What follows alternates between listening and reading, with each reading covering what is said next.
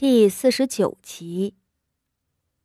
对于谢氏和他生的三个孩子，傅守仁是真心疼爱的。或许是因为当年的救命之恩，让谢氏在他心中占据了无可取代的位置；也或许是谢氏服侍男人的功夫精细，又生得好看。总之，那生性沉迷女色的傅守仁遇上了谢氏。可算是浪子回头了。大房院子里有再多的女人，也从没有人能夺了谢氏的风头。而傅守仁身边所有有名分的姨娘，还都是陶氏在的时候纳的。等谢氏扶正之后，傅守仁就再也没有抬过姨娘。傅老夫人冷哼一声：“哼，这些年。”你太宠着他们母子了，你宠的谢氏目无章法，更宠的四丫头不遵礼教。再看看你那幼子德熙，学堂里的先生是怎么说的，你应该知道。他握着拐杖的手骨节都凸出来了，恨道：“守人啊！”你可是咱们傅家的嫡侄，你三弟年幼，支撑门户的重任是落在你们大房身上的。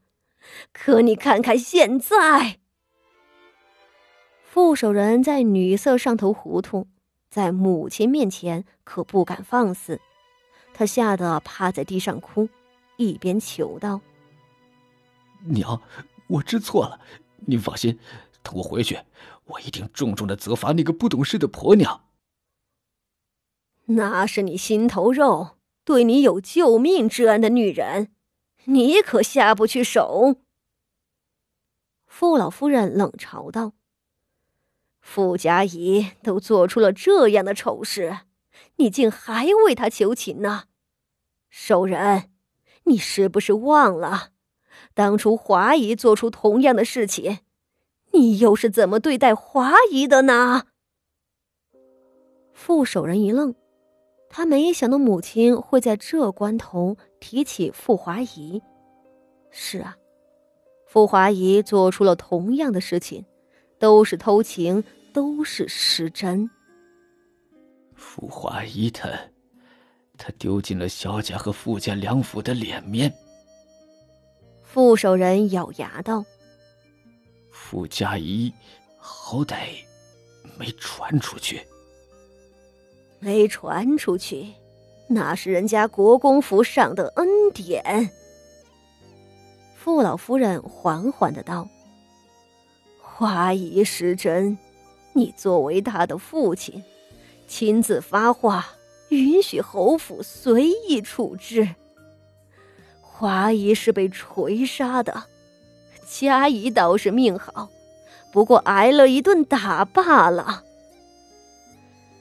唉，到底是人的命数不一样。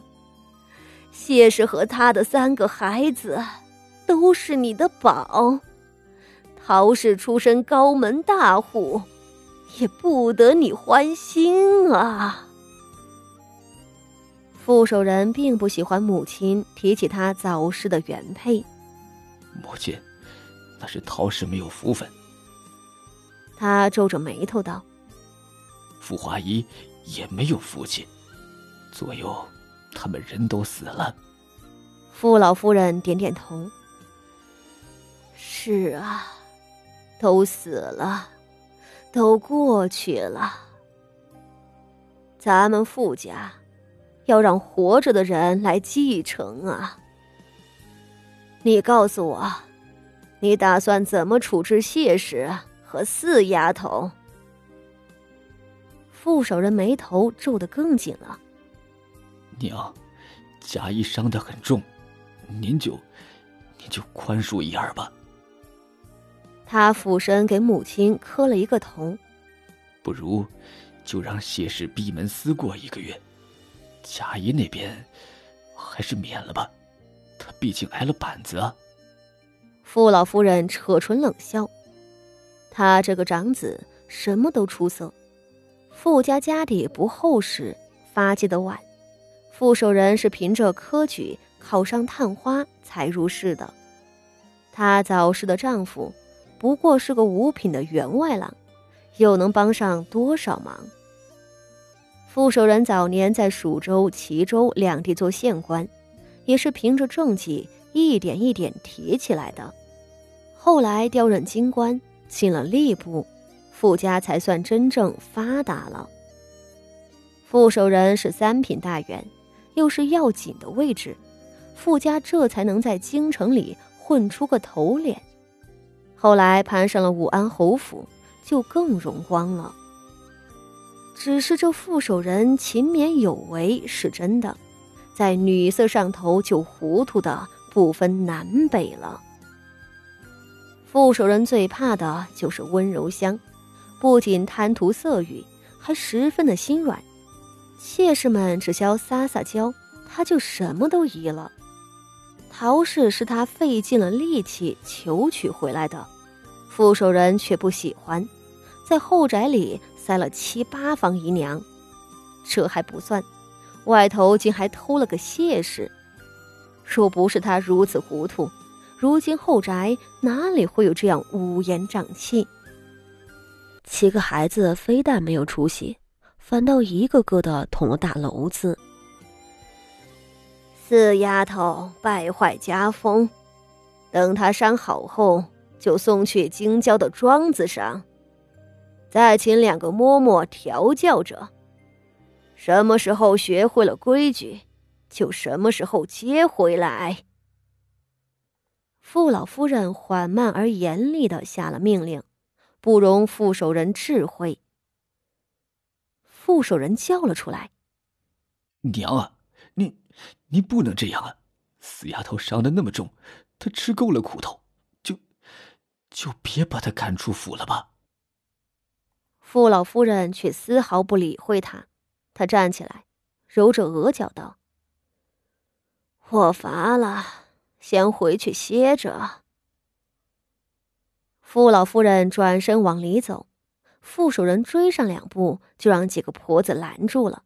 他急得团团转，跪在门口求道：“娘，你开恩啊，娘！”一边还转身求助自己的两个弟弟。你们倒是帮着大哥求求情啊！堂屋里面正乱作一团，外头突然闯进来一个满头大汗的丫鬟，扑通一声扑在廊下，哭喊道：“ 大爷，大爷，您快去锦绣院瞧瞧啊！四姑娘她……郎中说，四姑娘的腿保不住了啊！”副手人心中惊痛，爬起来就往外跑。